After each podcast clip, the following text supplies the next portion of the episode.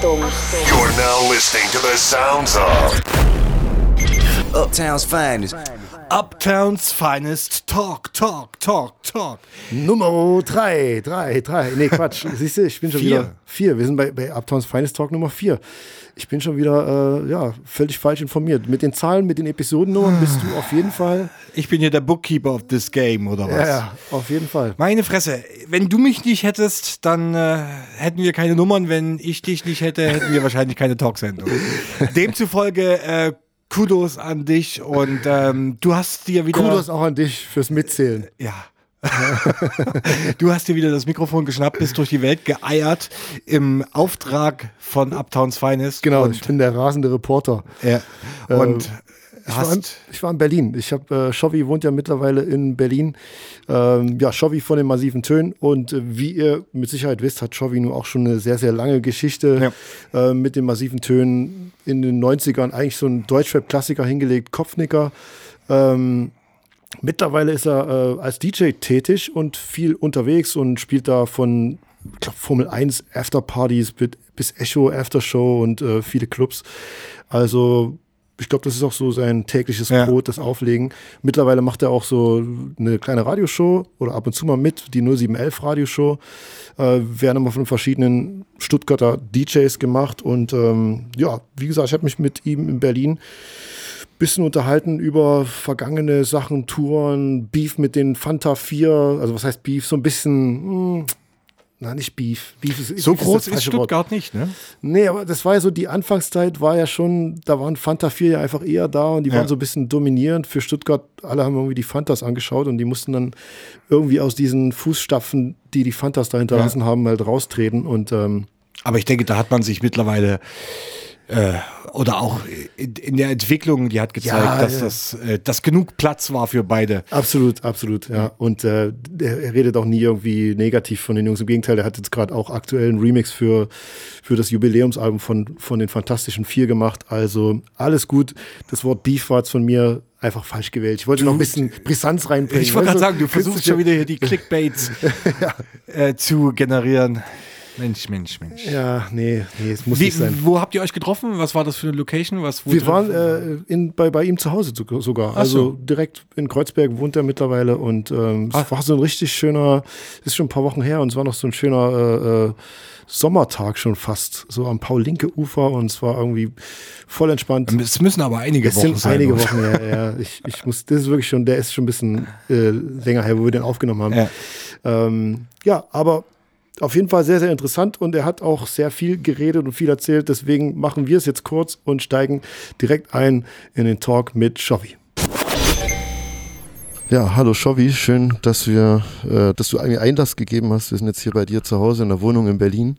Ja, ich wollte das ein bisschen zum Anlass nehmen, mal so deine Historie rückblickend so ein bisschen zu beleuchten und äh, in, in, in deiner Vergangenheit zu graben, sozusagen. Es hat auch so einen kleinen psychologischen Charakter und Hintergrund und äh, du kannst deine Vergangenheit aufarbeiten. Äh, würde so das auch so wirklich ein bisschen chronologisch beginnen. Ähm, das erste Mal, dass man was von den massiven Tönen gehört hat, war eigentlich so die äh, Dichter in Stuttgart EP, oder? Sehe ich das falsch? Äh, es gab schon vorher wahrscheinlich so. Ähm, Mm, Nee, das ist schon richtig. Also sagen wir mal, als äh, Recording sozusagen für die Ewigkeit gebanntes Musikmaterial auf irgendeinem Tonträger war das das erste äh, Lebenszeichen von uns. Allerdings ähm, kam das ein paar Jahre, nachdem wir schon äh, getourt beziehungsweise auf Jams äh, von Jam zu Jam getingelt sind und gespielt haben. Und es gab auch gab es da schon die Kolchose? Eigentlich zu dem ja, Zeitpunkt schon, ja, ne? Ja, ja, ja, die gab es schon. Hm. Also die Kolchose gab es äh, ja ab, ja, so das ist immer so schwierig, 91, 92, 92, vielleicht massive Töne von seit 91, also so ein bisschen, bisschen davor. Wir haben Wer war bei der Kolchose alles dabei? Also Freundeskreis, massive Töne, ich glaube die Krähen sogar noch. Ne? die Krähen, ähm, Freundeskreis gab es damals noch nicht als Freundeskreis. Also bei der zur Gründung, da war das äh. Max, genau, also beziehungsweise Agit Jazz nannte er sich da. Ah, okay. und äh, Friction als DJ. Mm, ja, äh, plus ein paar Breaker und ein paar, paar Maler. Und ähm, äh, aber da hat sich dann relativ schnell dann äh, sozusagen Freundeskreis als Band rauskristallisiert. Uns als massive Töne gab es in der Form massive Töne damals schon. Gut, wir hießen davor mal Ebotonic Tunes. Ebotonic Tunes, ne? Ebotonic Tunes, bevor Ja. wir massive Töne hießen, ganz kurze Zeit. Steht das schon bei Wikipedia? Ich glaube nicht, oder? Nee, das steht nicht bei Wikipedia. Das war. Das habe ich auch noch nie, das habe ich noch nie gehört. Also Ja, also lustigerweise ähm, musste ich da vor zwei Wochen oder drei Wochen ist, äh, habe ich da mit Alex, äh, fünfter Ton, unserem Mhm. DJ in der Band Massive Töne, drüber gesprochen, äh, als ich Platten rausgesucht habe für eine Sendung von einem Freund in Stuttgart, dem Sumo. Die heißt Rillencheck, kann man sich auch anschauen auf, äh, auf YouTube. Da habe ich so fünf Lieblingssongs aus dem Studio gesucht, oh, weil da meine Vinylplatten in Stuttgart stehen. ja. Und dann bin ich über die Digital Underground, ähm, irgendeine EP von Digital Underground, jetzt weiß ich nicht mal, wie Sex die heißt. Packets?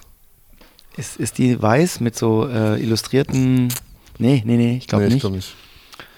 Die heißt, wie auch immer, bla bla bla EP. Und das ist so eine Illustration, ist ein weiß, also weißes Cover mit so, glaube ich, schwarzer und bunter Illustration äh, drauf. Und da ist ein Bilderrätsel und, oder beziehungsweise ein Ankreuz Multiple, Multiple Choice Rätsel drauf. Und da steht, Okay. wofür steht EP? E.P. für Erect Penis, äh, Extra Play, Ebotonic Ptume und bla bla bla. Und ich habe das damals halt gelesen, Ah, als okay. die Platte rauskam und dachte, äh, hey, Ebotonic Ptume, was zum Teufel soll das sein? Ach komm, wir machen Ebotonic Tunes, wir nennen uns einfach so. Hm. Und das war sozusagen der, äh, wegen dem Digital Underground Cover, unser erster Name. Und aus dem Tunes ist Töne geworden, das Ebotonic, weil wir nie wussten, was es bedeuten soll oder was es überhaupt heißt. Okay. ähm, und wir ähm, auf Deutsch gerappt haben, haben wir gesagt, wir brauchen einen deutschen Namen und dann haben wir äh, das Ebotonic nach Abstimmung von verschiedenen Möglichkeiten auf massive, Massive. Ja. geswitcht. Ist nur lustig, weil du das gerade erzählst mit der Entstehungsgeschichte des Namens. Muss ich dran denken, weil ich, äh, als ich auf den Namen Flatline gekommen bin, war das eine ähnliche Geschichte. Ich habe damals das Source Magazine nochmal geholt und da war in einer Ausgabe war Special Ad und er hatte so ein Poloshirt an oder sowas und da war so eine, äh, eine, so eine Flatline, so eine flache Linie einfach drauf, so ein, so ein wie nennt man das denn? So ein, Ja, wie so wie in der Medizin, oder? Genau. Ja. Und da habe ich das so gesehen und habe gedacht, das ist doch ein geiles Logo. Und dann bin ich auf Flatline und das ist auch so irgendwie entstanden. Also auch so aus irgendwelchen Platten Ja, oder das, Magazinen. da hat man sich dran orientiert und das fand man faszinierend. Das, da gibt es bestimmt noch mehrere Beispiele, wenn wir jetzt grübeln würden. Absolut. Ähm, ob es Designs, ob es, ich meine, bei Klamotten sowieso, Mhm. wenn da irgendwie Carhartt oder Dickies äh, auf den Covers getragen wurden, dann hat man geguckt, dass man die auch mal nach Deutschland bekommt. Oder, oder Sneakers, äh, Troop-Sneakers, die es nicht gab. Was für mich das Größte war, dass ich mal Troop-Sneakers in Paris gefunden habe, in, in einem Laden. Also ich wusste, dass ich die dort finde und habe mich durchgefragt, aber Okay. ich wollte die auch unbedingt haben, aber äh, das ist so, ja, das sind so Sachen, mit denen kann man sich, äh, über die kann man sich mit Leuten unterhalten, die ähnlich sozialisiert sind. Das gilt sicher für Punk oder für Rock oder sonst Subkulturen von außen, ja, Aber nicht mit der Generation von heute. Weil, von der Generation Weil halt ohne Internet gilt es sozusagen. Ja, und alle genau. ab Mhm. mit Internet und, und äh, Amazon äh, ist es hinfällig, weil du kannst am letzten Flecken der, der Erde leben, genau wissen, was am anderen Fleck los ist, äh, Mhm. so, beziehungsweise genau nicht, aber einen Einblick haben und dir alles eben bestellen. Und damals war das ja so ein, es war ein fucking Game. Es war so wie ein, wie ein großes ähm, äh, Stadtspiel. Man musste sich so durchfragen nach Platten, nach Klamotten, nach der Party, nach allem. ja, ja.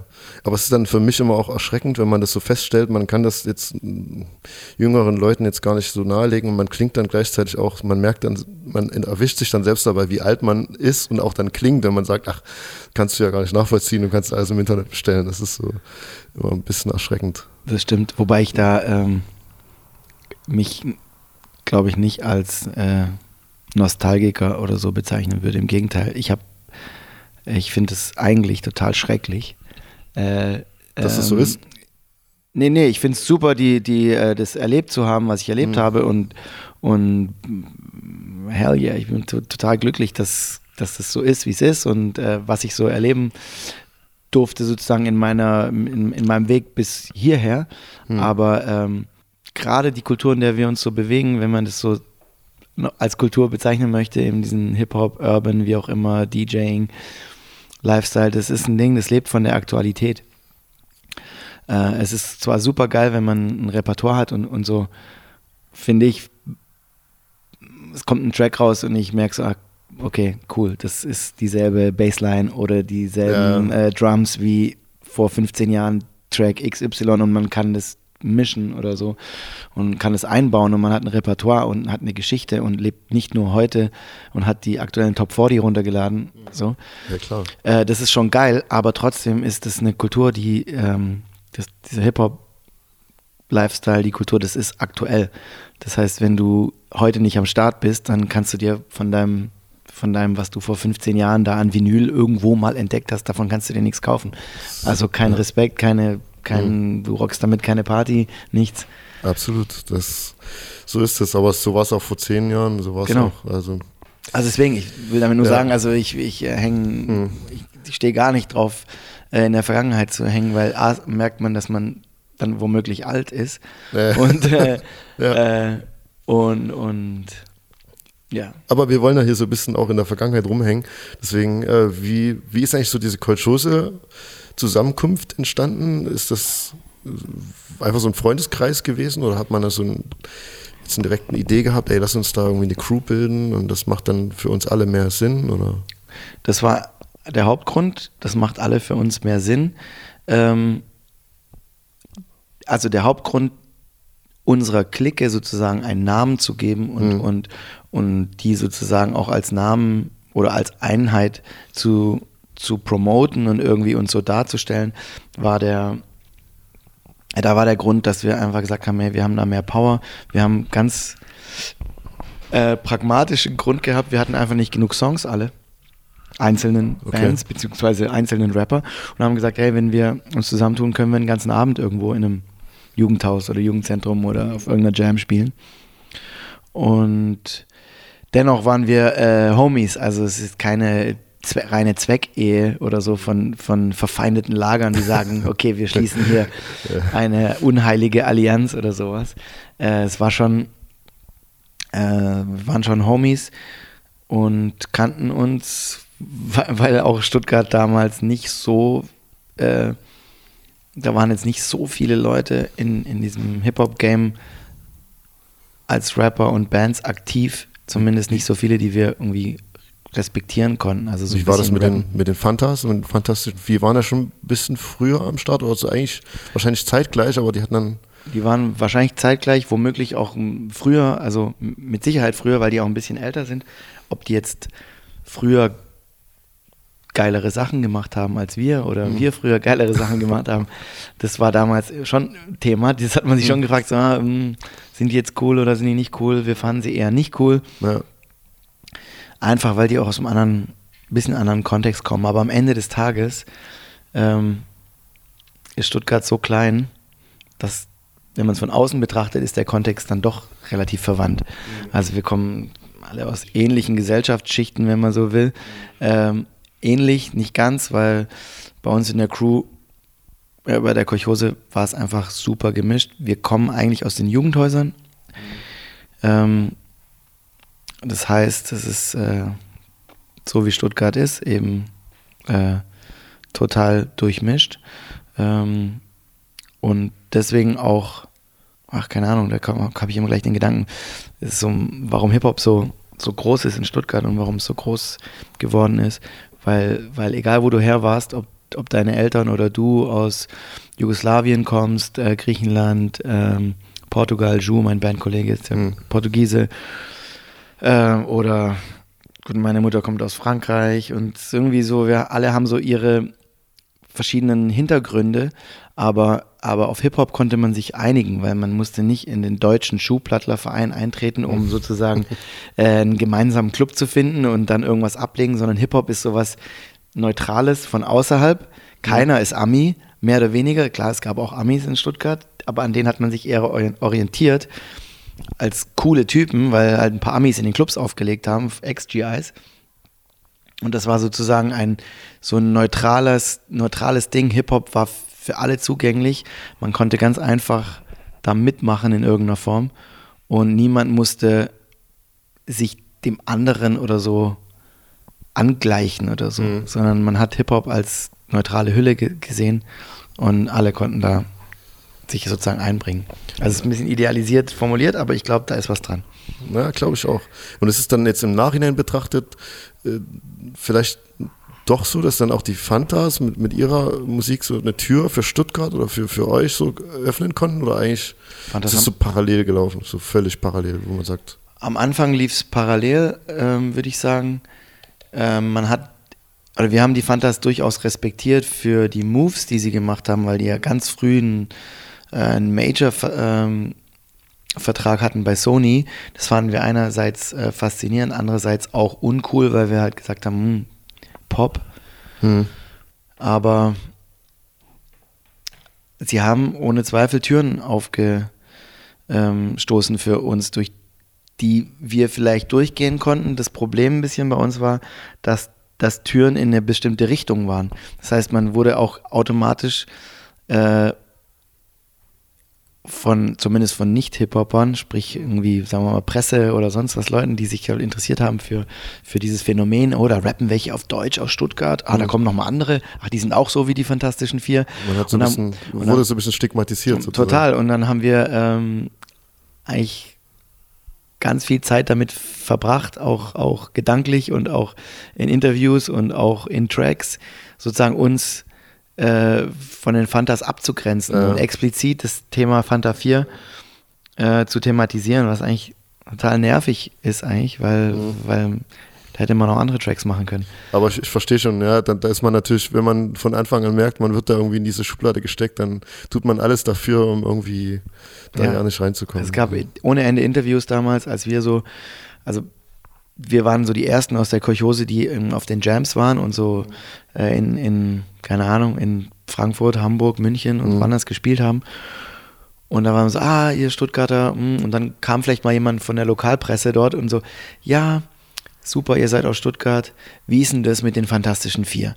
So, und dann, das hat uns tierisch genervt, dass man nicht über uns und über unsere Musik oder unsere Ja. Show oder sonst was gesprochen hat, sondern dass das Thema Fanta 4 in jedem Interview irgendwie präsent war. Bis heute. Bis, bis heute, du sagst es.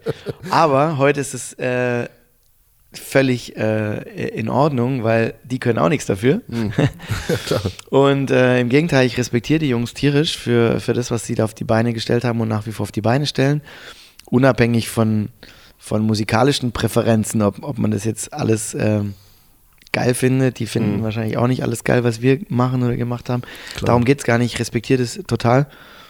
Und ganz konkret, äh, ich habe gerade einen. Remix gemacht für die Fantastische Vier Single, für die aktuelle. ah, okay. In, äh, jetzt vor zwei Wochen. ist, es Äh, dann eigentlich, ist es dann die erste Zusammenarbeit, eigentlich, wenn man so will? So, Die zweite. Die erste war eine Überraschung, dass der Bär, also der Manager, Manager? ähm, mich gefragt, ob wir nicht äh, für ein Tribute-Album, das er ihnen geschenkt hat, zu 25 Jahre oder so, Mhm. so 20 Jahre Fanta 4, hat er ihnen ein Tribute-Album geschenkt. Dann haben irgendwie Bands, die er kennt oder mit denen er befreundet ist, äh, Songs von den Fantastischen Vier gecovert. Und da haben wir den Picknicker, Okay. naheliegend, weil bei uns Kopfnicker, also gibt es auch eine Story, wenn man sie ausführen will, aber Ja. da, für, für, zu damals gibt es eine Story. Unser Album hieß Kopfnicker und zum selben Zeitpunkt gab es einen Song namens Picknicker von, Ach so, von ähm, Hausmarke, von Thomas, äh, von, äh, von Michi Beck. ja, Und äh, da gab es ein bisschen kurz mal Trouble. Okay. Weil, weil du Äh, das Gefühl damals- hattest, dass, äh, Ja, weil Das so ein bisschen Picknicker war eine, Ab wurde? war eine Ableitung von Kopfnicker, Hm. die Michi Beck aber nicht mit Absicht gemacht hat, sondern er hing viel mit Tomilla rum. Äh, unter dem Namen Turntable Rock Rocker haben die viel aufgelegt. Und Tomilla war gleichzeitig Kolchose und wusste, dass wir gerade ein Album machen, das heißt Kopfnicker. Und, und wir haben den Begriff Kopfnicken und Kopfnicker einfach total gepusht und, und, und äh, da hat Tomilla das eben auch verwendet und gesagt, hey komm, geil, oh, geiler Beat zum Kopfnicken. Hey, wir sind die Kopfnicker. Und dann meinte er, am Mor- und am nächsten Tag waren, als war da zufällig ein Marlboro Hauspicknick. Das war so eine Veranstaltung von Marlboro, bei denen die Jungs aufgelegt haben und dann ging es, ey, geil, Kopf, komm, Kopfnicken, keine Ahnung. Und dann meinte er, ja, morgen gehen wir picknicken. Ich bin, ich bin nicht der Kopfnicker, ich bin der Picknicker, sagte Michi. ja. Und dann hat er den Song äh, Ich bin der Picknicker geschrieben, weil, das, weil ihm das Wort Picknicker so geil gefallen hat. Und dann, das wussten wir aber nicht. Und euer Album war noch Und unser nicht Album draußen. war noch gar nicht draußen, war aber fertig. Letzte Aufnahme, die wir gemacht haben, war der Song Kopfnicker. Auf einmal klopft es am Studio bei Philipp Kaiser, Freundeskreisstudio. Äh, steht Michi Beck vor der Tür, kommt rein und sagt: Hey Jungs, sorry, ich habe einen Song heute gemacht, der heißt Picknicker. Ich habe gerade gehört, ihr macht euer Album Kopfnicker fertig. Ich wusste gar nicht, dass euer Album Kopfnicker heißt. Das tut mir total leid. Äh, ist es jetzt ein Problem? Und dann haben wir gesagt, nee, ist kein Problem. Okay, alles klar, haben wir es besprochen. Dann hat er die zweite Strophe umgeschrieben oder angeschrieben, hey, Props an die Massiven, an die Kopfnicker, ich bin der Picknicker. Hat er sozusagen noch äh, sozusagen referenziell da noch uns erwähnt, damit, ähm, um zu zeigen, sozusagen, hey, wir sind alle cool miteinander. Äh, was auch tatsächlich so war. Wir waren auch cool miteinander und wir sind es immer noch. Und jetzt hat er eben äh, mich gefragt, ob ich nicht Lust hätte, einen Remix für die Single zu machen. Den habe ich zusammen mit Tomilla gemacht. Hm? Und ich weiß gar nicht, ob der schon rausgekommen ist. Die Single ist jetzt, glaube ich, gerade draußen. Der Remix ist komplett anders. Spiele ich dir nachher vor. Vielleicht kann ich ihn dir geben, wenn du Songs spielst in der Sendung. Na, jetzt hier in, im Talk-Format. Talk nicht. da- ich gebe ihn dir trotzdem. da Wird dir gefallen, tatsächlich. Ja, ich, ich bin gespannt. Auch, auch wenn man es nicht vermuten würde. Hast du einen Äh, Trap-Remix gemacht? Äh, ich habe ein 64 BPM, also total Downtempo, Trap-Tempo sozusagen, aber man könnte sagen Trap, aber es ist kein, kein Turn-Up, äh, Okay. sondern schöner Beat. Kein, Okay, kein ich- ich Agro bin- in die Fresse. ich bin gespannt. Ja, jetzt sind wir ja auch direkt bei dem Kopfnicker-Album. Das ist dann das erste Album, was äh, über MC Records ne, äh, erschienen ist. ja. Äh, davor kam, nee, die Dichter in Stuttgart EP kam auch über MC. Okay. schon und das erste Album kam dann auch über MC. Ähm, schnell erklärt, Akim, alter Jam und Graffiti und überhaupt Hip-Hop-Aktivist, also der Betreiber des Labels MC Records, ähm, war eben auch Breaker und Vasi, unser damaliger ähm, Bandkollege, auch Breaker und wir auf den ganzen Jams und Akim kam zu uns und meinte, hey, mega, ist geil, was ihr da macht, das, ich würde es gerne rausbringen, wollt ihr das auf Platte pressen? Und wir waren so, boah, Vinyl, wie geil, na klar, mega. Und, und was dann passiert mit dem Album? Das hat ja eine riesen Resonanz gegeben, oder? Also so vom, Ja. das ist ja jetzt so im, im, im Rückblick, dass, es, dass man sagt, ey, alle haben von dem Album gesprochen oder hat man das damals schon gespürt, so dass das äh, so, so, eine, so einen Nerv der Zeit auch getroffen hat vielleicht? Ich habe mich das, also, okay, ich darf jetzt, da fällt mir ganz viel dazu ein. Also, zu, das Kopfnicker-Album haben wir äh, teils in Stuttgart bei Philipp Kaiser im Studio aufgenommen, teils in München bei Markus Klammer von Main Concept im Studio aufgenommen. Ja, Clamalicious. bei Glamalicious, weil wir kein Studio hatten zu dem Zeitpunkt und ähm, sind viel mit dem Zug eben nach München gefahren, immer die Wochenenden hin und zurück gefahren ins Studio und haben uns dann im Zug immer die Sachen angehört, die wir gerade aufgenommen hatten. Und das habe ich mich auch kurz nachdem es rauskam, habe ich mich da zurückerinnert, wie mega zufrieden wir mit den Sachen waren, die wir da aufgenommen hatten. Wir fanden das wir fanden das selber richtig cool. Vor uns selbst, für uns selbst. Wir, wir, wir, waren richtig Happy. happy damit. Weil wir das natürlich nicht nur für uns gemacht haben, äh, das muss man auch gleich sagen, äh, sondern auch für die Leute, die wir kannten, gemacht haben. Wir haben das halt für die anderen Rap-Leute gemacht und, und die wir so kannten, die wollten wir und uns selber wollten, die wollten wir beeindrucken Und stolz machen. und stolz machen und einfach so, hey, wir haben es drauf. So reines, totales Hip-Hop-Battle ohne konkreten Gegner, aber sozusagen Leuten im Kopf, so vor Augen, die man beeindrucken wollte. Das war unser Ansporn. Leute, die wir einfach cool fanden. Äh, und das Album selber, als es rauskam, hatte ja keine Werbung. Es gibt weder eine Single noch ein Video. Nichts davon. Es gab ein Flyer zum Album, einen doppelseitigen Flyer. Auf der einen Seite wir, auf der anderen Seite Stieber Twins mit Fenster zum Hof. Das, ist der eins, das ist die einzige Promo, die es gab. Und ähm, Die Alben werden ja auch heute noch oft in einem Atemzug irgendwie genannt. So. die werden in, mit einem Atemzug genannt, äh, was echt lustig ist, weil wir beide, also sowohl die Stiebers als auch wir, jeweils so einen Nerv getroffen haben, wahrscheinlich, und äh, so vielen anderen, die in unserer Lage waren, viele andere Hip-Hop-Heads irgendwie so aus der Seele gesprochen haben und die gesagt haben, hey, genau, das ist auch unser Ding, wir ticken auch so, es war so an der Zeit, da kam so vieles zusammen. Wir haben die Beats eben langsamer gemacht als, als vielleicht alles, was bis davor passiert ist oder vieles. Der Rapper hatte Platz zu rappen, das war so ein bisschen Low-End-mäßiger einfach und nicht mehr äh, jazzy äh, Loops, die, die den Abtempo, jazzige Breakbeats, äh, auf denen der Rapper kaum Platz hat, sondern es war halt so ein bisschen aufgeräumter alles in der Produktion und moody und, und gut zum Rauchen und äh, äh, ja, einfach Kopfnicker-Sound. Deswegen haben wir es auch so genannt. Wir, wir, wir, wir hatten da schon eine Vision. Das sollte Kopfnicker-Sound sein, einfach. Mhm. 90 BPM, teilweise langsamer.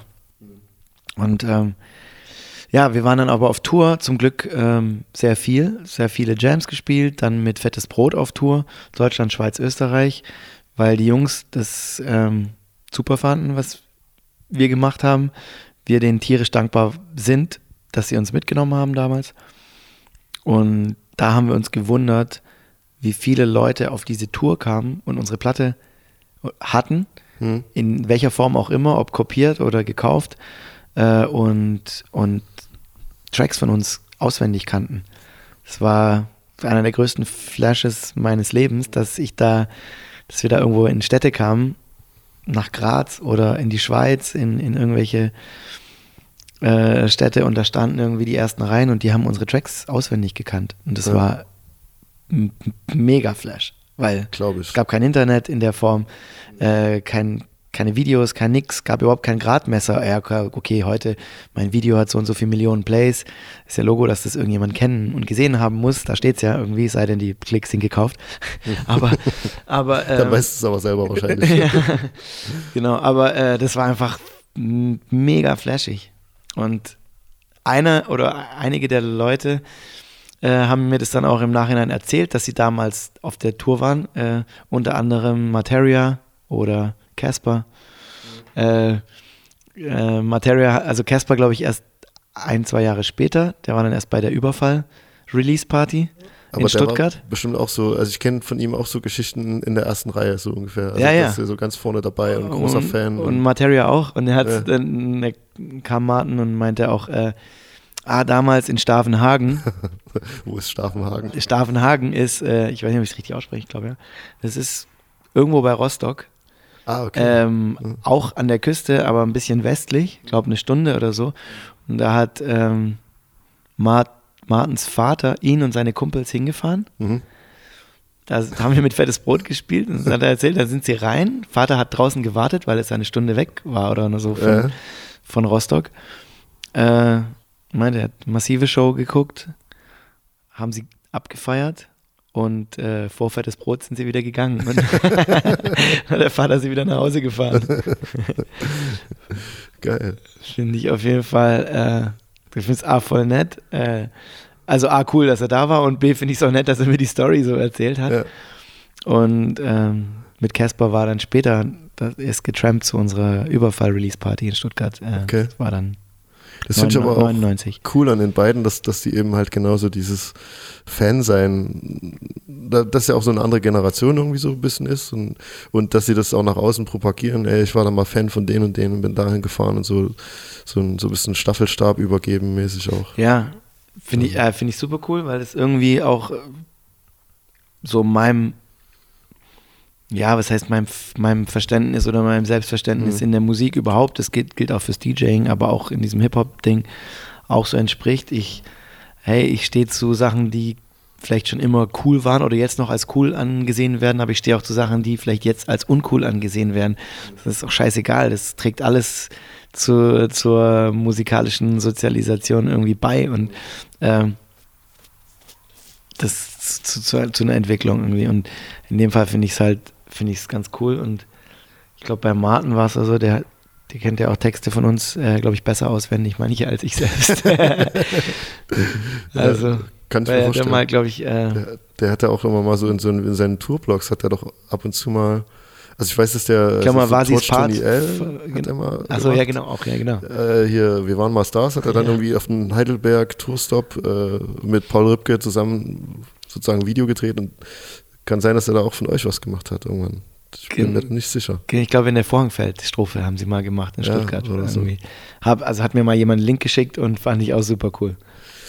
Ähm, ja, dann, dann kam das Unterschied-Album, das war dann auch, da ging das los eigentlich, das war schon ein Major-Deal, das war dann East West Records und war dann gleichzeitig, war Vasi war bei Unterschied ja schon nicht mehr dabei. ne? Nee, war noch dabei. War noch, ach nee, das also war, Überfall-Album, Unterschied war die erste Single ach davon. ja, ja, ich verwechsel. Ja, ja, äh, aber da war, war sie noch dabei. Das meine ich, ja. Genau.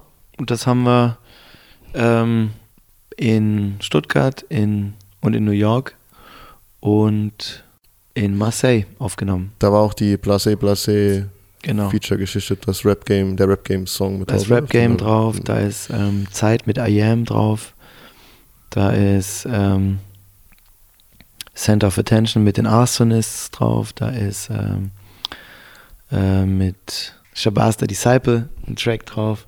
Also es war so, da haben wir uns halt Wünsche erfüllt, auch irgendwie und versucht so. Das glaube ich, ja. Das, war einfach, Es war ja damals auch, ich, ich weiß, als, als wir irgendwie das mit Blase Blase ist eine Band, die damals ja eigentlich so einen Hit hatte mit Danger, den wir auch in den Clubs hoch und runter gespielt haben, als dann hieß, massive Töne haben einen Song mit, mit Blase Blase. ja, Und das war so, oh krass und so, das war irgendwie. ja, für uns auch. Also wir aber haben das ist ja eigentlich äh, auch wahrscheinlich auch über die DJ-Connection entstanden, oder? Ja, es kam über einen Club, ähm, den, den ich mit Strachi gemacht habe, 0711 Club, in dem wir eben die ganzen damals äh, DJs geholt haben, die wir gefeiert haben. Tape Kings, also die, die Five Deadly Venoms und die Tape Kings, die Typen, die in New York eben, ähm, ja, das, was wir eben mitbekommen haben von New York, von denen wir dachten, das sind die Kings in New York, die wollten wir eben holen. Äh, ein paar von denen, äh, eigentlich alle, waren eigentlich auch super geil. Jeder auf seine Art. PF Cutten eben ganz besonders, obwohl er nicht der, der bekannteste war, aber der, Nee, aber der hat, einer der man muss geilsten schon einfach. sagen, der war einer der geilsten DJs auch so und auch vor allen Dingen so in einem Mixtape-Geschäft. Ja. Hat er einfach so eine Zeit lang äh, echt auch, also hat er auch einen Namen da in dem Mixtape-Ding und hat da schon. Vor allem bei Liebhabern, die wirklich Intuit waren Mhm. und nicht so Fame, äh, sagen wir mal, Exclusives gebraucht haben. genau, sondern da war er nicht der schnellste, Skills. Mhm. sondern aber Skills und Trackauswahl und einfach wie liebevoll seine, seine Mixtapes gebaut waren, war er ganz weit vorne. Und er war ja dann ähm, DJ der Band Blase Blase. Und Produzent, genau. Und Produzent, genau. Und der hat dann unseren äh, Song Rap Game auch produziert, beziehungsweise haben wir mit ihm zusammen fertig gebaut, haben bei ihm auch Beats, äh, beziehungsweise Layouts durchgehört in, im Kinderzimmer, Hm. Mutter und Vater nebenan, okay. mhm, in East New York. Äh, richtig, ja, richtig fiese Gegend, wie man sich das da auch, wie man sich es vorgestellt hat. Genauso war das auch. Damals war das einfach noch so Wahnsinn, dass da äh, irgendwie deutsche Gruppen mit, mit Ami-Acts zusammen Songs gemacht haben. Also es, jetzt ist ja n- jetzt nicht so. Ja, heute ist es ja, gibt es öfter, äh, mal, mal gut, mal schlecht. Viele Sachen sind schlecht, weil einfach nur so strategisch. Äh, manche Sachen sind gut. Ich finde die Sido, ähm, äh, wie heißt der, Dylan, Dylan Cooper. Cooper Nummer, richtig geil. Ja, weil das ja auch aus einem äh, anderen Interesse entstanden ist, weil er, glaube bei Sido einfach Dylan Cooper total geil fand und Genau. äh, Dylan Cooper jetzt auch nicht der Riesenname ist, den man sich da jetzt einkauft, Genau. sondern das Die entsteht haben halt Bock über eine- drauf und die haben die einfach haben beide Track Bock drauf gemacht. gehabt. Ja. Genau, Und und, es ist nicht äh, so, ey, hast du mal 20.000 Dollar für ein Genau. Joel Santana Feature oder? Man hört es eigentlich auch sofort am Beat. Das ist auch kein Beat, der irgendwie strategisch für eine, mit einem, was Mhm. weiß ich, äh, äh, eingängigen, äh, wobei der fucking eingängig ist eigentlich, aber, die, äh, aber kein, kein, kein äh, auf Hit spekuliertes Instrumental ist, sondern es ist einfach ein, ein raw Boom Bap Beat Absolut. von Desu par excellence, richtig geiler Track. So, ich sag, wie gesagt, also heute gibt es gute und schlechte. Das ist ein gutes Beispiel für ein geilen, geiles Feature. Damals war es überhaupt was Besonderes, behaupte ich mal. Also für uns auf jeden Fall was Besonderes, dass es überhaupt zustande gekommen ist, dass die Typen uns ernst genommen haben, weil da ging es auch nicht um Kohle. Wir haben die ja nicht krass bezahlt oder sonst irgendwas. Also äh, wenn ich sage, wir haben uns da Wünsche erfüllt, heißt es nicht, wir haben, darf man nicht falsch verstehen mit, wo die haben jetzt einen Major-Vorschuss, sind da hingefahren und konnten die Kohle raushauen und sich die Amis einkaufen.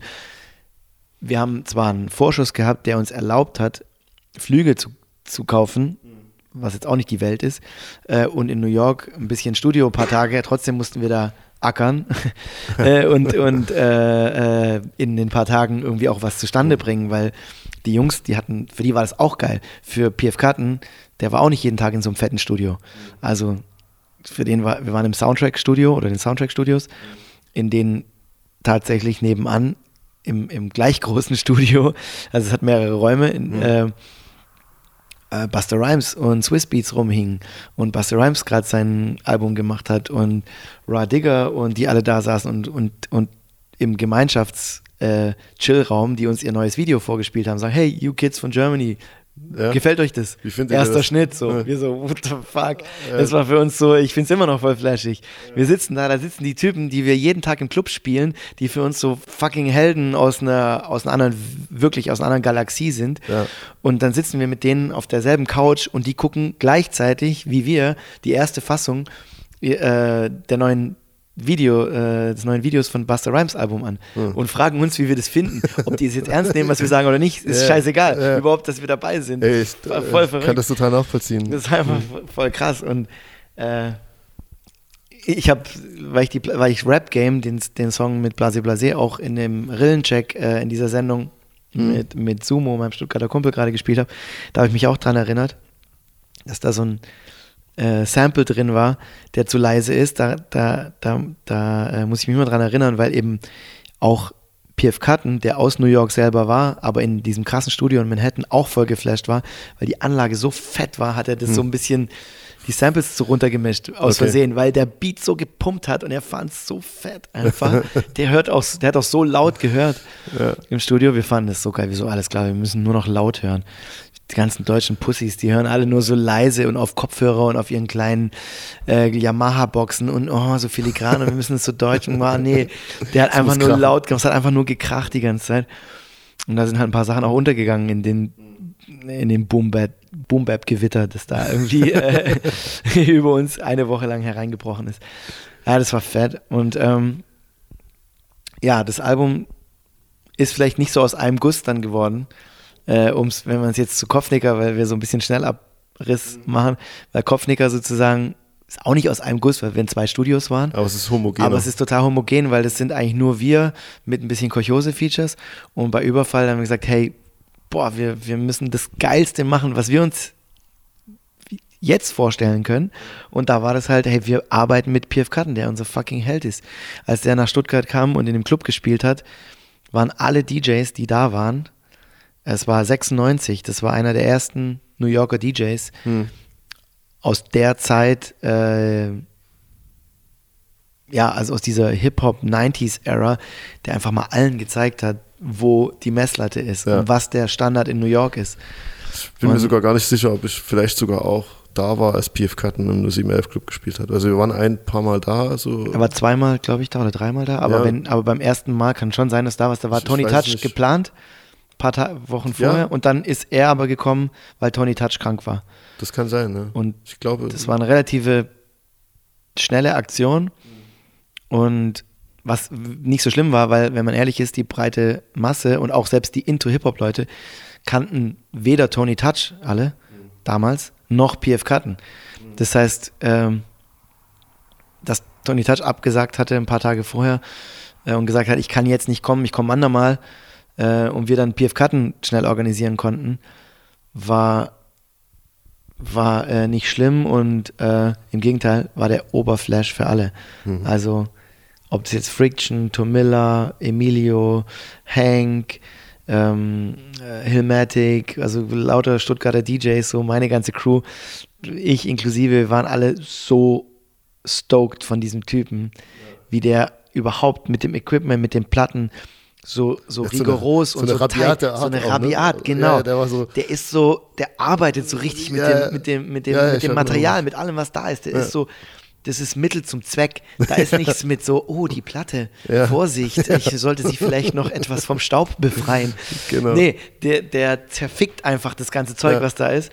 Und da kommt, das war so effektiv und seine Scratches und alles, die er eingesetzt hat, die waren nur zum Zweck der Tightness und der Spannung und er hat genau die Sachen wiederholt, die wichtig waren in dem Song und nicht um zu zeigen, oh, hallo, ich kann scratchen oder so. Der war einfach nur der, eine, eine Ur, äh, so eine, so eine, so eine, so eine Urgewalt an DJ-Kraft gehabt, so dieser Typ, dass alle gedacht haben, scheiße, was sind wir alles für Anfänger. Ich weiß sogar, dass es, also bei uns in der Crew war es sogar so weit, dass wir einen, einen Scratch oder ähm, das, hieß- der hieß bei uns immer der PF Cutten. Ich Kannst weiß genau den- welcher. Äh, Das ging aber nicht. Der geht immer so schneller hinten Ja, raus. nee, das ist, Oder so. nee, da ging es gar nicht, glaube ich, um Nee? Scratch. Ich glaube, das ging, der hat immer so Platten gedoppelt. Also der hat die halt, äh, Aber auf so das eine, haben, auf, der hatte so eine Trademark-Art, wie er es gedoppelt hat. ja, ja, und er hat die dann f- äh, ein paar Mal versetzt und dann nochmal zurückgedreht und dann wieder die andere Platte. Also das, der hieß bei uns einfach, und der war, Ich, ich, ich, das war ein ich schwieriges ich, Ding Ich halt. ahne, was es Ja. ist. Und Ich hieß bei uns immer, nicht, kannst du den PF cutten? So. Und irgendwann kam Little T zu mir, ey, ich, hab, ich kann den PF cutten. Mega. Und das, das war halt so, das, der Name ist für uns immer in den Köpfen, wenn es irgendwie so um so Scratch oder äh, Turntable-Geschichten geht, da ist der. Vor allem im Club-Kontext, weil er Ja. nicht so ein, ähm, so ein Show-off, guck mal, ich kann hier, was ich wie die, ich bin kein Turntablist, aber Hm. ich, ich, ich, ich, ich weiß, was Turntablists äh, geil Tun. finden und tun. und äh, ich weiß auch, warum ich vieles daran nicht gut finde. Hm. Ähm, also ich persönlich, weil ich eher ein Club-Musikmensch bin. Aber er hat es so effektiv eingesetzt, dass es sozusagen dem Club zuträglich war. Und wie lange Rede, ich fand einfach PF-Karten so geil. Ich sag ja, wir müssen mit diesem Typen, und er hat uns auch Beats vorgespielt. Ich sag, hey, der, wieso ist dieser Typ nicht mega large? Der hat einfach Ja.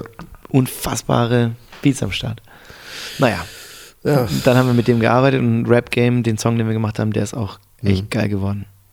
Und das, das war dann aber auch schon eine Major-Platte, ne? Ja. Das heißt, hat sich auch bestimmt für euch vieles verändert. Ihr hattet irgendwie finanzielle Mittel, um irgendwie es vernünftig aufzunehmen, abzumischen und Ja. also Überfall war das. Ähm, ich glaube, so der Peak von euch oder so der größte Erfolg ist trotzdem mit MT3 eigentlich erst, oder was heißt erst, Mhm. aber das ist ja so langsam immer gewachsen, aber ich glaube, MT3 war schon dann Also Kann man- MT3 war das sozusagen erfolgreichste Album. absolutes erfolgreichste Album, weil es dazu auch viele oder mehrere erfolgreiche Singles gab Mhm. und Videos und wir dann auch auf den ganzen Compilations drauf waren. Das heißt sozusagen in der Wahrnehmung, ähm, wenn man heute Leute fragt, die massive Töne, ob sie massive Töne kennen, kann es so sein, dass sie es nicht kennen, wenn es irgendwie jung sind, junge sind, aber Oder sie ältere Cruisen. oder sie sagen, ah massive Töne, ja Cruisen kenne ich, kenne ich ja, Mhm. wir sind die coolsten, kennt man dann irgendwie so. Und das kommt aus der Zeit und zu der Zeit ähm, muss man sagen, dass bevor wir oder als wir das Album geschrieben und aufgenommen haben, war sozusagen die erste Welle an erfolgreichen Deutsch oder die, erfolgreiche Deutsch, deutsche Hip-Hop-Welle oder Deutsch-Rap-Welle, ich mag das Wort irgendwie gar nicht, aber Deutsch-Rap-Welle, ich ne, sag's trotzdem, äh, war die schon wieder abgeklungen. Ja, ja. Das, das weiß man heute nicht mehr, aber wenn ja, man. ich weiß, das war so nach absolute Beginner Genau. die Zeit. Ende das, 90er war das ja mal schon riesengroß. Zumindest bei allen Leuten, die into Hip-Hop waren. Und äh, da war es teilweise auch in den Charts, nicht hoch in den Positionen, aber es war präsent und die Konzerte waren voll. hat und verkauft Die, halt und die. Festivals waren voll und es hat, es hat eigentlich schon verkauft und es war so ein Thema. Und dann so 2001 ist es schon wieder abgeklungen ein bisschen. Hm. Und da war eher so eine Challenge, ey, scheiße, ist das jetzt schon vorbei, so dieses Ding? Äh, und da wir sozusagen da schon innerhalb der Szene äh, gemacht haben, was man so machen kann und gespielt haben, was man so spielen kann, war unsere Challenge da nochmal eine andere als bei den zwei vorhergehenden Alben. Da war die Challenge eher so, hey, können wir Songs schreiben? Können wir geile, ja, so Songs schreiben? Von mir aus Pop-Songs, scheißegal, also wie man das jetzt nennen mag sozusagen, aber Hip-Hop-Songs mit einem ähm, populären Potenzial. Als Vorstellung haben wir gesagt, hey, ein Song, den meine Schwester, die drei Jahre jünger ist, aber die jetzt nicht Hip-Hop-Fan ist, dem meine Schwester auch sagen kann, hey, der Song gefällt mir. Meine Schwester hat U2 gehört und ähm, Rock und Pop, keinen keinen äh, peinlichen Scheiß oder so, aber eben nicht explizit Hip-Hop. Das war für mich so eine Referenz, für mich persönlich, für jeden so ein bisschen anders bei uns, aber dass wir gesagt haben, hey, wir machen geile Hip-Hop-Songs, die aber auch als Songs funktionieren. Ja. Also die einfach, ja, einfach auch Songs sind und nicht nur kodierte Rap-Tracks für Rapper. Man kann auch schon sagen, ihr habt euch da mehr auf die, also wo ihr bei Kopfnicker vielleicht so auf das Gesamtbild mehr geachtet habt, so im Sinne von homogenes Album, habt ihr bei MT3 dann auch mehr darauf geachtet, irgendwie, ich sag mal, Singles oder, oder halt Ja. gute Songs zu schreiben, die Genau. für sich stehen können. Äh, ja, so kann man sagen. Also und ähm, das war, ja weil wir das, weil wir das halt davor auch, genau, weil davor hat man darüber gar nicht nachgedacht, ob man sowas machen kann oder Darf. will oder darf, auch darf. Genau, also man hätte gar nicht drüber nachgedacht, weil man es nicht, weil man sich selbst sozusagen, äh, äh, man nicht das selbst hätte verboten hätte. Du musst mir mal helfen. Chartbreaker war äh, noch, Chartbreaker war auf Überfall. Okay, ja. Ich habe jetzt nämlich gerade war überlegt. eigentlich, ja, das war die Single von Überfall, eigentlich so Ja, die okay. erfolgreiche Single, Hm, ja, doch, die, war auch in den Charts war. Ja, ja, ich weiß. Die lief auch auf den äh. Musikkanälen. Genau. Und, ähm, Äh, wobei das auch ein Song war, auch ein Ja, geschriebener Song war. Das war so, also nicht so, dass man es äh, nicht gar nicht hatte, aber bei, bei MT3 ähm, war, wollten wir uns das halt auch beweisen, so hey, wir haben eine Relevanz, wir haben eine Relevanz auch in dieser, in dieser populären Musikwelt irgendwie so. Wir sind da, wir haben da auch was zu melden, wir können auch Songs schreiben. Wir sind nicht die Hip-Hop-Deppen, die nur im, auf der Jam für Gleichgesinnte rappen, sondern wir können mitspielen, wir können Songs schreiben. Und ähm, dadurch ist natürlich hier und da ein Song entstanden, den Hip-Hop-Puristen oder so Heads äh, gesagt haben, oh nee, das sind nicht mehr meine massiven Töne, äh, weil, weil, äh, klar, die, die mit euch weil irgendwie groß der geworden sind. neben mir sitzt in der Uni oder Klasse, der findet es jetzt auch gut, der kann das auch mitsingen. Das ist ja ein normaler Mechanismus, den, den man von sich selbst ja auch kennt. Äh, und dass man sagt, hey, nee, ich finde die jetzt nicht mehr cool, weil äh, das finden ja alle cool. Ja, klar, nachvollziehbar. Also das, So. das gab es ja, oder hat man ja Ist ja normal. fälschlicherweise oft so Ja, gemacht. und, und, und es geht einem mal selber auch so, wenn ein Song einfach, egal wie geil er ist, wenn er überpenetriert wird und wenn er tausendmal äh, durchgenudelt ist, dann findet Mhm. man ihn einfach nicht mehr, nicht mehr interessant, weil Ja, das, das weil man damit nicht so schöne Bilder ver, ver, verbindet, wie, wie äh, Ja. ein Song, den man nur für sich hat. So. ja, das war bei Cruising ja definitiv. Und bei Cruisen Fall, war das so. Und zwar ganz schnell ging es bei Cruisen. Ich kann mich erinnern, Sammy war im Studio mit, ähm, mit Brooke, äh, zufällig bei uns im, im, Mhm. im Studio, ähm, als wir Cruisen aufgenommen hatten. Und er so, ah, macht ihr ein neues Album, was habt ihr Neues, bla bla, haben wir es ihm vorgespielt. Und er hat schon komisch geguckt, so, hm, Brooke meinte so, wow, geiler Song. Ähm, und Sammy war so, hm, ja, okay, cool. Wusste nicht so, was er damit anfangen soll, so richtig. Äh, aber da, gab es so mehrere Indizien, die so kamen, das war klar, dass dieser Song polarisiert. Polarisiert. Äh, Wie verrückt. Und wir waren dann auch mal kurz verunsichert, muss ich, muss ich ehrlich gestehen. Aber ähm, Emu, unser A&R damals, Bei äh, East West bei Records. East West Records, hat gesagt, hey Jungs, der ein sehr cooler Dude ist, und der Emo hat gesagt, hey Leute, je mehr ihr polarisiert, desto geiler ist es. Das ist ein Zeichen. Dieser Song ist ein fucking Volltreffer. Dieser Song ist ein fucking Hit. Ob ihr wollt oder nicht, jetzt gibt es keinen Zurück mehr. Dieser Song ist ein Hit. Da könnt ihr gar nichts die machen. Single daraus und ihr das Ding ist ein Hit. zu sagen. Das Ding ist ein Hit, ja. Und äh, wir fanden das aber cool und ich finde es nach wie vor cool. Weil, äh, warum nicht? Und naja, dann habe ich es gemerkt, da gab es dann auch schon ein bisschen Internet und ein bisschen Foren und sowas. Wir sind anders als heute, aber doch, man gab es gab Ja, Kommentare. wahrscheinlich das MC-Forum gab es damals Wahrscheinlich das MC-Forum. glaub, ja. Bestimmt war es Wir haben MC-Forum. ja parallel, ich, so, wir haben mit Tiefler und Jalil damals ja auch bei uns mit uns rausgebracht. Äh, Wurde uns ja auch oft nachgesagt, dass das auch so ein, eine, in eine Cruise-in-Richtung geht. Also ja, so in, im, aber einfach ein Bombenbeat, halt ja. Und, Ist dein äh, Beat, oder? oder ja, ja, ist ein total krasser Beat, Hm. den wir total gefeiert haben. Aber äh, Danke. das nicht dazu, ich will jetzt nicht hören, dass du Cruisen geil findest. Musst du nicht, aber äh, ich, Ich war auch geteilter Meinung. Ja, also ich das kann ganz ehrlich sagen, ich ja. war auch, ähm, ich verstehe ja, das. das war so, Nach wie vor, ist, das hat uns auch damals schon voll, äh, ist uns das eingeleuchtet, dass das polarisieren wird. Aber wir, ähm, wir fanden es geil, wie es war, weil wir endlich mal rauskamen aus diesem, und man auch gesehen hat, so, hey, oh Mann, es gibt in diesem Hip-Hop natürlich auch so viele Leute, die nur bla bla bla bla Mhm. bla. Dieses ganze, ähm, die Leute, die am, am ehesten so einen missionarischen Keep It Real äh, Dauertalk drauf haben, sind die, die nichts zustande bringen, auch nichts im Keep It Real Kontext. Die labern einfach nur. ja, die halten es ja auch irgendwie Also nur ich mein- zurück. So, ja, das, das also ich Ganze. meine, Aber wer nichts macht, die- macht nichts falsch. Genau, und es ist so, es hindert ihr eine, eine Weiterentwicklung so. Und da ist gar nichts passiert.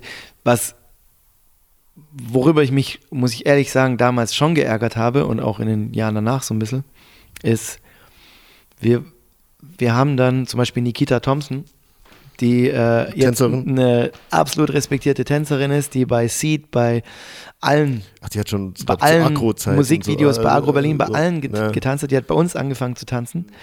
Und äh, mir geht es gar nicht um Nikita, sondern nur das, um das. Um, um, um, Hm. Die war im um, Cruisen-Video? Oder? Nee, aber in den, in den Live-Shows, die wir gespielt haben, zum Ach so. Beispiel zu Cruisen bei Top of the Pops, bei, äh, ähm, ach, keine Ahnung, The Dome, bei äh, allen möglichen TV-Sachen, wo Mhm. wir auch waren, hat, hatten wir dann äh, Tänzerinnen, eben Nikita zum Beispiel. Man musste sich da von so vielen Leuten anhören, so, hey, was habt ihr da, Girls auf der Bühne, Tänzerinnen, geht's eigentlich noch? Wo ich dachte so, hä?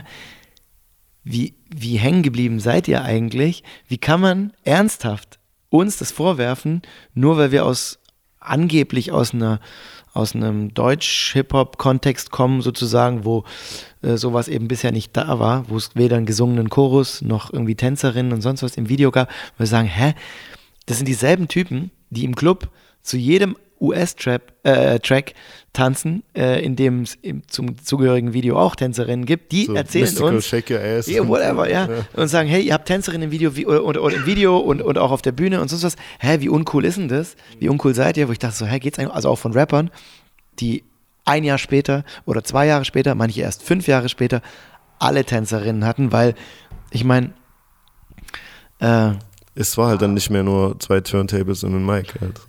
Oder ja, äh, musste ja auch irgendwie was passieren. ich, ich, Live. A musste was auf der Bühne was passieren. Wenn die Bühnen größer werden, kann man auch mal, kann man sie auch mal ausfüllen. Man muss nicht, man kann. Aber ähm, darüber habe ich mich schon geärgert, wo ich dachte so, hey, wie, wie verbohrt und borniert seid ihr eigentlich? Ihr findet es eigentlich geil. Ihr findet es bei allen geil, nur nicht bei denen, äh, die ihr irgendwie schon in den fünf Jahren davor in eine Schublade gesteckt habt. Das ist einfach total äh, absurd und widersprüchlich. Aber so ist es eben, wenn man so ein mal so ein Bild von sich hat und dann es wagt, sozusagen etwas zu machen, was vielleicht diesem Bild nicht entspricht, unabhängig, ob das jetzt tatsächlich doof ist oder nicht, das hat damit nichts zu tun. Es ist eher so, oh, die passen nicht mehr in diese Schublade, in die ich sie gesteckt habe und deswegen äh, habe ich damit ein Problem. So. Ja. Und das ist mir da erst klar geworden, wie so Mechanismen da so funktionieren. Und habe mich da, wie gesagt, damals drüber geärgert, dann äh, über so Sachen. Aber inzwischen ärgere ich mich darüber natürlich nicht mehr und finde es alles total interessant. Oder Oder weil du es wahrscheinlich ga- parallel bei ganz vielen anderen Bands beobachten kannst, denen das ähnlich Nachhinein, geht. die das dann halt auch, denen das dann auch passiert ist, ob sie ein Label gegründet haben. Wir haben ja auch als einer der ersten ein Label gegründet. Ähm, auch schon zu der Zeit.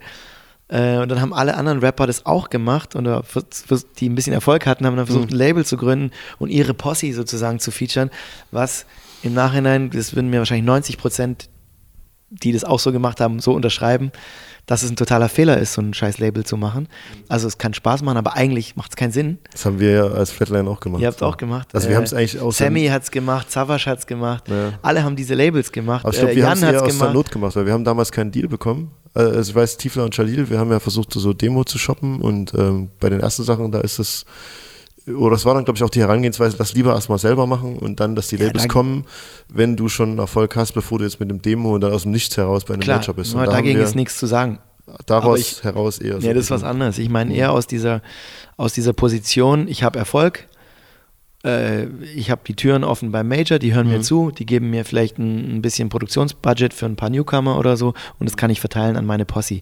Genau. Und man kommt eben aus so einem idealisierten Hip-Hop-Bild, so kam, da kamen wir raus und sagen, ja, bei Wu-Tang macht es der RZA so, der verteilt an seine Leute, bei äh, Eric Sermon äh, hat er so seine Leute, ähm, was ich, Redman, Keith Murray und wie sie, wie, was Ja. ich, wie die noch hießen alle. Und ähm, äh, wir müssen das auch so machen, weil sich das so gehört. Man zieht dann seine Posse mit und achtet, aber man achtet dann gar nicht mehr so wirklich drauf, ist es wirklich alles geil, was die machen Ja. aus der Posse? Oder sind es einfach nur die Homies und man findet es geil, weil die Homies auch Musik machen? Ich finde es auch voll schwer, wenn du jetzt irgendwie da, keine Ahnung, eine Posse hast und sind irgendwie zehn Leute und dann, du bist ja so ein bisschen betriebsblind auch, um zu sagen, Das ist ey, mega betriebsblind. das ist jetzt nicht Gegenteil. gut, das ist gut Ey. und das, du bist ja dann voll drin, du hast dann überhaupt nicht mehr so eine Objektivität, das ist Selbst schwierig. wenn man sie hätte, man, man ist dann nicht ehrlich, nicht ehrlich. Nee, zu der, zu der Person, mit der man arbeitet und auch nicht zu sich selbst, weil man eben diesen idealisierten Posse-Gedanken hat. Und das war zum Beispiel äh, auch so, so eine Erfahrung. Es war super geil, dass ich, sie, dass ich sie gemacht habe. Und man lernt einfach total viel über dieses Game. Und deswegen fand ich das auch mit die Mechanismen, die bei Cruisen zum Beispiel gegriffen haben. Und was da so passiert ist mit, äh, dass wir diese ganzen TV-Shows durchgemacht haben, dass man da auch, die sind für mich auch alle im Zuge dieses Erfolges entmystifiziert äh, worden, sozusagen, dass man so sieht, wie alle, wie das so funktioniert, die Mechanismen, TV-Business, Radio-Business, Fernseh-Business, äh, Plattenfirmen-Business, das, wie das halt so funktioniert. Also ich habe da total viel gelernt, äh, mehr als wenn ich weiterhin nur auf Jams gerappt hätte. Und dafür bin ich auch, oder ich glaube, kann ich für meine Jungs aussprechen, sind wir total dankbar, dass wir so einen Trip machen konnten da. Klar, ist ja auch voll interessant. Also wenn man das da, wir hatten es mit Tiefland Jalil auch mal so, so, man konnte da auch mal so ein bisschen reinschnuppern, war dann mal bei, bei Viva auf der Couch bei Mola, ich weiß gar nicht, interaktiv genau. oder so und wusste so, ey, geil, wenn du bei interaktiv bist, das gibt in den Trendcharts irgendwie 20 Plätze, geht's nach oben mhm. am nächsten Tag. Oder es gab ja dann wirklich auch so bizarre äh, Regeln, so wenn man bei Stefan Raab spielt, äh, steigt dein Album die nächste Woche 60 Plätze oder es gab ja solche genau. Zahlen, ja, die da irgendwie im Raum standen. Und man wusste halt, wenn man das und das macht, kommt das und das dabei raus. Kommst, gehst dann dahin, ja, kriegst du die und die Rotation vielleicht oder so, oder bist in der Rotation, sehen ja. so und so viele Leute. Das ist ja, weil damals Fernsehen so eine mega Power hatte. Oder man, man wusste auch, wenn man jetzt äh, so eine gewisse, man, man schafft es irgendwie mit der Single in den Top 40 zu gehen, dann wusste man, jetzt kann man vielleicht mal über äh, The Dome nachdenken oder Top of the Pops, kann da spielen, wieder ein anderes Publikum erreichen, was man vorher genau. nicht erreicht hatte. So. Und unsere Philosophie war immer, hey, wir sprechen, wir sprechen mit jedem, ob das Bravo ist, ob das äh, äh, Spiegel ist, mhm. äh, ob das Stern ist, ob das Top of the Pops ist, ob das Backspin ist oder ob das ähm, Bildzeitung ist. Grundsätzlich, wir sprechen mit jedem, bis sagen natürlich nur das, was wir sagen wollen. Ähm, demjenigen, mit dem wir sprechen und ähm, bis zu dem Zeitpunkt, dass uns irgendjemand blöd kommt oder uns unfair behandelt, sind wir offen für jeden und für jede Plattform. Mhm. Unter der Voraussetzung, dass wir natürlich bei Top of the Pops oder The Dome oder so natürlich live spielen konnten. Das war damals nicht die Regel. Da haben eigentlich die meisten äh, Playback gespielt. Das war natürlich Bedingung, aber unsere Plattenfirma hat ähm, damals auch gesagt, hey, klar, wir organisieren das, äh, dass ihr da überall live spielen könnt. Wenn ihr nicht live spielen könnt, äh, wird euch keiner einen Strick draus drehen und sagen, oh, ihr müsst da aber jetzt hin oder so. Ähm, das gab es nicht. Also von daher. Man muss ja sagen, damals waren ja wirklich die meisten Shows, waren ja schon Playback da ja. bei den Shows. Ne? Und das, ja, ja. das waren auch die Gründe, glaube ich, warum dann früher äh, so absolute Beginner, die so ein bisschen vor eurer Zeit halt schon äh, in diese äh, oder die Möglichkeiten hatten und die haben es ja eher gesagt, nee, das wollen wir nicht. Oder halt haben, oder halt, spaßmäßig, oder haben halt spaßmäßig dann irgendwie Mikro umgedreht. oder ja, oder die haben da auch schon mal Doubles, äh, Doubles hingeschickt. Genau. Ja. Und, und da, da, wart ihr eigentlich, wenn du so bist, die erste Generation, die gesagt hat, nee, wir, wir nehmen das schon ernst und wollen es irgendwie ernst verfolgen und auch irgendwie in, in unserem Rahmen halt nutzen mit live. Das, das Schöne ist auch, dass ich da sehr viele Erinnerungen so an die Zeit habe, weil ich da das Glück hatte, mit euch auf Tour zu sein, mit der, auf der MT3-Tour. Und äh, hab da ja auch gesehen, was da ja, für krasse Fans ihr hattet und äh, war schon beeindruckend und auch eine, eine krasse Zeit so. Und es war schon trotzdem auch die, wenn auch die polarisierendste Zeit, aber auch die erfolgreichste Zeit, oder? Absolut. Und ähm, ja, also ich, ich treffe treff, äh, jetzt, wo wir jetzt seit einiger Zeit keine äh, Musik unter massive Töne machen mhm. oder Rap, ich, ich rap eh nicht, ähm, treffe ich immer noch Leute, die sich sowohl für Kopfnicker-Zeiten tierisch bedanken, als auch für die MT3-Platte tierisch bedanken. Weil bei, bei beiden, in beiden Zeiten hat es irgendwelche Leute irgendwie getroffen. Oder be, äh, be, äh, ja, was, was es gibt ja mit Sicherheit, einfach. Ja, es gibt mit Sicherheit auch eine Generation von Leuten, die zu Cruising-Zeiten vielleicht irgendwie gerade Kids waren und noch nicht so wussten, was ist jetzt mein Musikgeschmack und vielleicht durch Cruising äh, überhaupt den Einstieg, überhaupt den Einstieg gefunden haben. Ja, das, das, und ich glaube, die Leute, die sind jetzt auch älter und sagen, ey, damals, die MT3-Zeit. Das war mein Einstieg. Da, das war mein Wenn man Einstieg. sich das MT3-Album anhört, da sind auch andere Songs drauf als Cruisen. Ja, es ist also ich natürlich sag, auch es blöd, ist wenn wir das jetzt runterrechnen. Nee, nee, Cruisen, also ne, ich, aber- nur um die, weil, weil wir es vorhin hatten, das, das Album ist natürlich, wie vorhin schon gesagt, nicht so aus einem Guss. Das heißt, man, man äh, hat auch den Fehler oft gemacht, den ist auch nachvollziehbar, äh, dann aufgrund einer Single äh, einen radikalen Rückschluss auf ein Album zu ziehen. Also ist ja heute immer noch so. Ich, Beispiel, äh, nicht, dass ich uns mit ihr äh, gesanglich vergleichen würde, aber Alicia Keys zum Beispiel, ich finde sie eine großartige Sängerin, aber manche ihre Singles, wo sie so röhrenmäßig drückt wie ein Fußballfan, wo sie so singt, finde ich unausstehlich. Hm. Und, Wo die äh, und ich, Nummer- Wo die ruhigere Nummer ist ja einfach Weltklasse so, ja. Und ähm, ja, das ist halt so eine Geschmackssache. Und andere sagen, ja geil, da ist sie so Express Yourself-mäßig, so geil, wenn die da so, raus- so, so Ja. das ist halt so ein, so ein Ding. Und äh, aber nicht falsch verstehen, also ich mag Cruisen. Also ich mag es auch nach wie vor. Für, das ist halt ein, das ist halt ein anderer Track als andere Tracks und das, ich finde es geil. Also äh, ich bin auch Gott froh, dass wir diesen Song gemacht haben. Ähm, ja. Dann kam noch ein, ein letztes Album, war eigentlich schon ne, das letzte Ja. Album, Zurück in die Zukunft. Da hat man wahrscheinlich schon gemerkt, dass so, so ein bisschen die Stimmung gekippt ist, ne? So, also jetzt auch so von, ähm, dass ihr, dass ihr euch so ein bisschen in eine Ecke gedrängt gefühlt habt. So, jetzt sind wir die Pop-Rapper oder Ja, also mein, wenn man das Album anhört, wenn man sich MT, äh, MT3, wenn man zurück in die Zukunft anhört, wird man feststellen, dass es total ausgefuchst ist. Ähm, das sind durchaus auch mal äh, Songs mit Mitsingen oder mit, mit äh, Hooks oder drauf, die man, die man sich merken kann und so. Und ähm, ja, leichtfüßige Beats oder so hier und da. Ähm, keine Ahnung, unerreichbar. An den Song denke ich gerade so, den wir mit den, mit den, äh, mit der Kroaten-Posse gemacht haben. Hier, ähm, na, Kool-Aid und wie heißen die Jungs? äh, ja, ja, die Oder so Produzenten von die- Fat Philly, also der Genau, Fat äh, Philly Crew da. Kool-Aid und äh, ja, ich komme gerade nicht auf den. Naja, auf den jeden Fall, Namen. ähm, bei diesem Album war, da kamen viele Sachen zusammen, die dazu geführt haben, dass wir danach eine Pause eingelegt haben.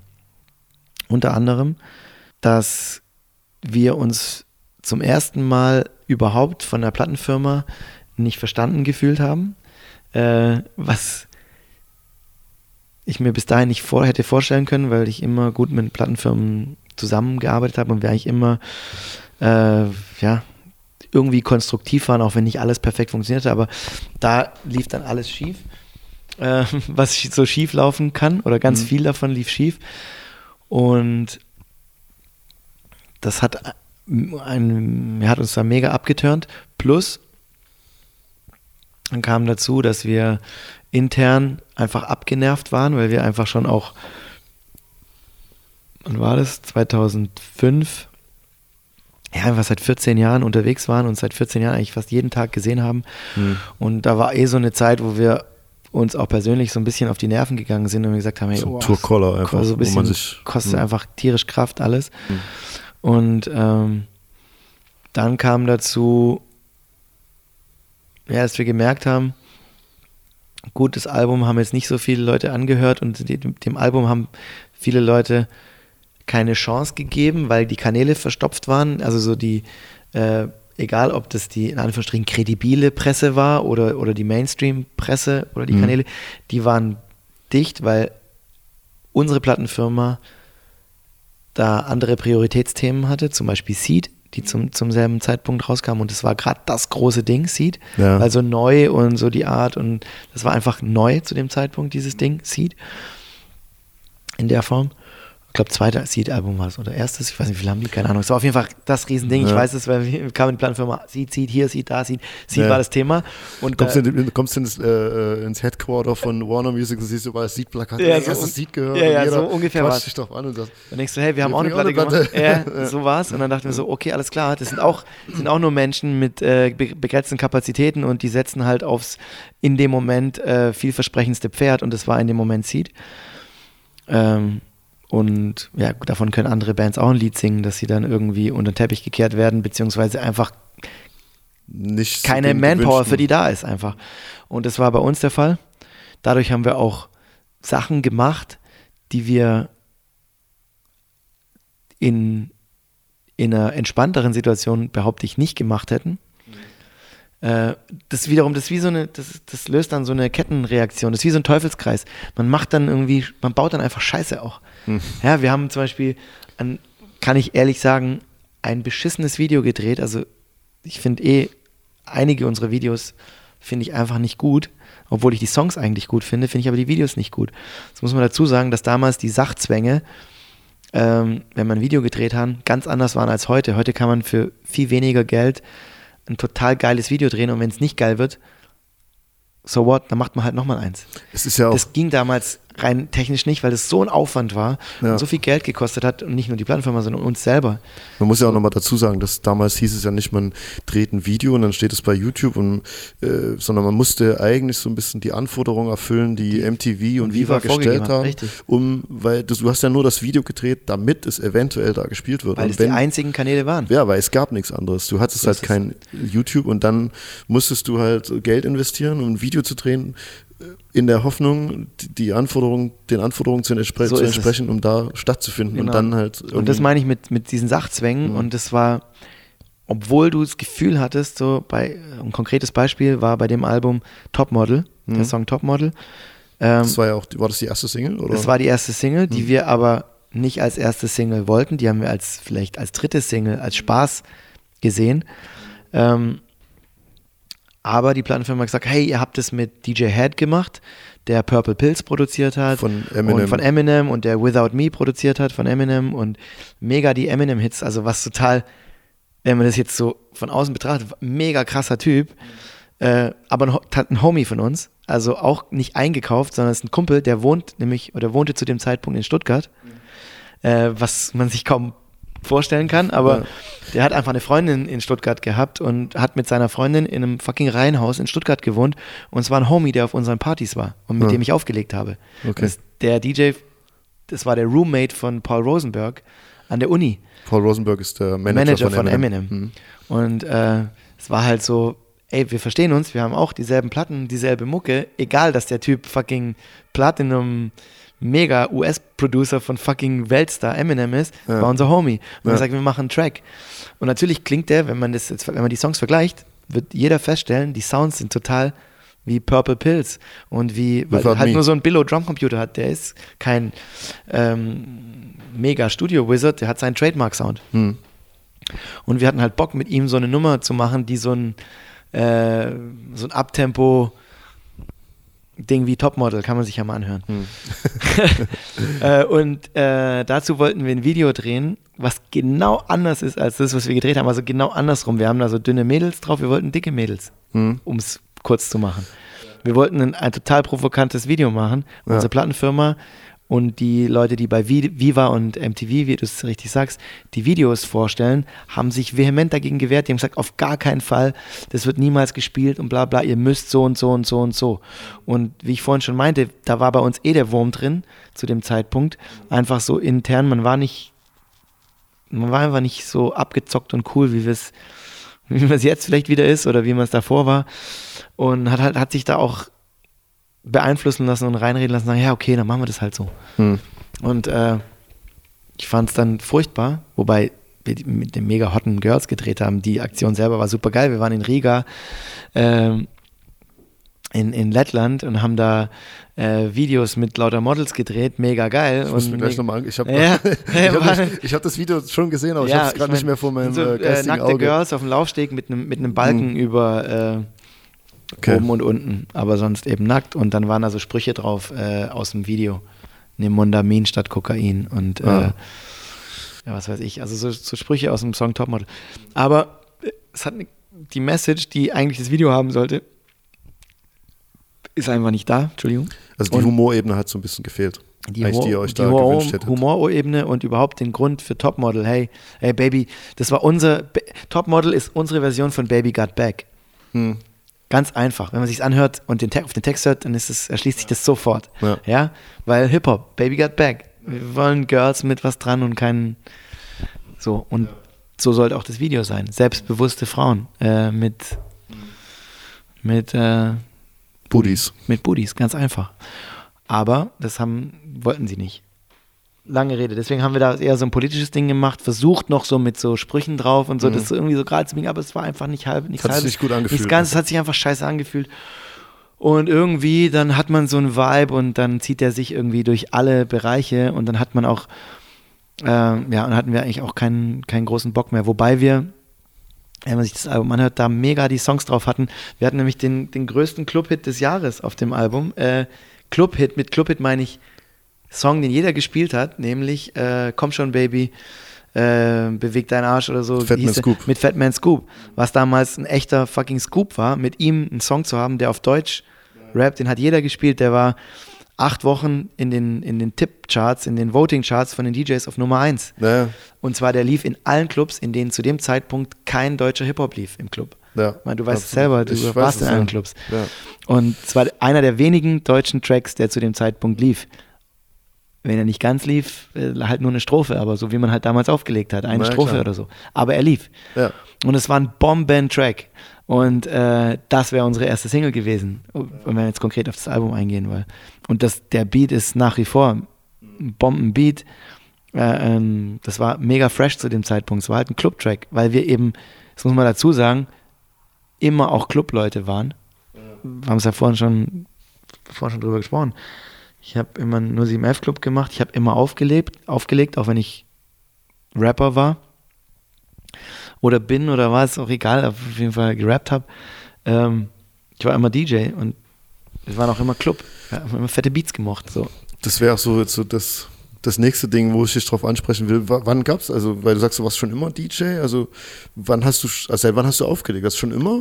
Ich habe immer aufgelegt. Ich habe Ja. meine ersten mit dem Geld, das ich beim Zeitung austragen verdient habe, mit 14 mir meinen ersten Technics 1210er gekauft und der zweite war ein Dual mit Riemenantrieb, den ich kein Klischee durchs Scratchen kaputt gemacht habe, weil er nicht dafür gedacht war.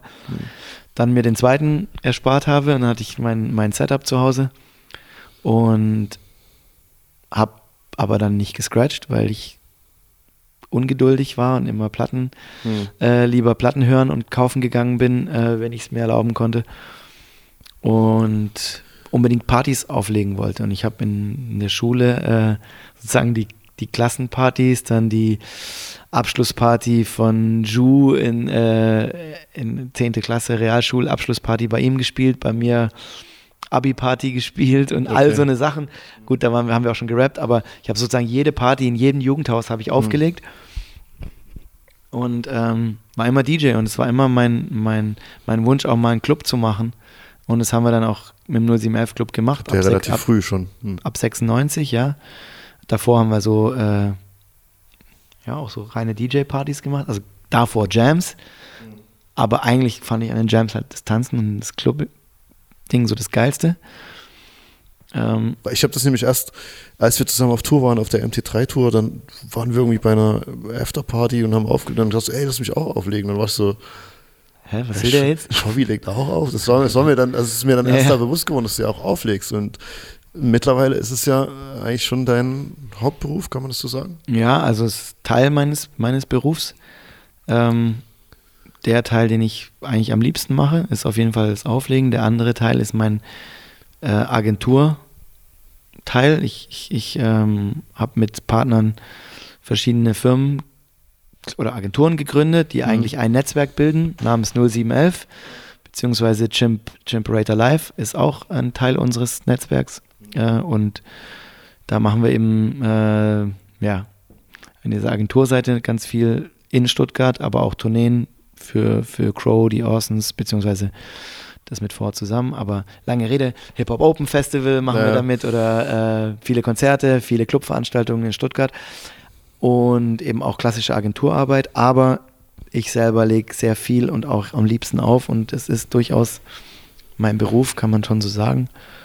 Und ähm, ja, ich habe das ganz früh ähm, nachdem wir aufgehört haben mit massive Töne oder da mal eine unbestimmte Pause eingelegt haben, habe ich das krass forciert, weil es für mich total die Befreiung war, äh, Partydiktator und alleine nur für Mhm. mich verantwortlich zu sein und die Leute, die da tanzen. Aber nochmal ganz kurz, weil du sagst, auf eine Pause auf unbestimmte Zeit, die ist jetzt sozusagen. Ja, die nicht noch. Pause ist immer noch- Ich, ja, ich hätte also gefragt, wahrscheinlich- So, Gab es da mal so einen Punkt, wo ihr eigentlich jetzt bewusst gesagt habt, okay, wir hören jetzt auf? Das hat sich wahrscheinlich Ja, einfach so. Blumentopf haben sich ja jetzt aufgelöst, habe ich jetzt äh, so, Ja, äh, stimmt. haben sie ja sozusagen offiziell gemacht, aber wir haben uns nie aufgelöst Das hat sich und einfach so ein bisschen auseinander äh, ja, gelebt oder man hat jeder ist so ein bisschen seine Wege gegangen für eine Zeit. Und Genau, so ist ist es. es jetzt so, wie es ist. und es ist wie es ist. Also wir sind nach wie vor äh, Best Buddies und haben total Und mögt äh, euch wahrscheinlich guten jetzt Kontakt. mehr als vorher zu, zu den Zeiten, wo ihr äh, jeden Tag miteinander zu Also tun hattet. allemal äh, sind, haben wir ein, wir haben ein Mega-Verhältnis, alle sind halt super cool. Ähm, ja, wir sind, kann man so sagen, so die besten Freunde. Aber ähm, Ihr habt ja auch, wenn man so will, eure ganze Jugend äh, Genau. verbindet ihr miteinander eigentlich. wir haben jede freie Zeit miteinander verbracht, eigentlich. Also das, was andere Leute mit ihren Freundinnen oder sozusagen mit ihren Freunden, Freitag, Samstag, ja, die einen gehen Billard spielen, die anderen gehen saufen, die anderen fahren Motocross, die dritten Skateboard oder so, was weiß ich, was man so macht, Ja. mit verschiedenen Leuten. Wir waren immer nur mit der Band. So, immer nur mit Ju, Alex und zu großen Teilen auch mit Vasi. Und noch mit Adone, ganz am Anfang noch. ja mal Ist das schon wieder den euren ersten Namen vergessen habe? Tunes? Ebotonic Tunes. Epoton, Epotonic Tunes. Ja. Und deswegen, das prägt natürlich. Und deswegen ist es, wenn es hart auf hart kommt und man nur Zeit aufeinander verbringt, ist es wie eine Ehe, dann wird es zu so einer, aus der Liebe wird dann auch mal so eine Hassliebe.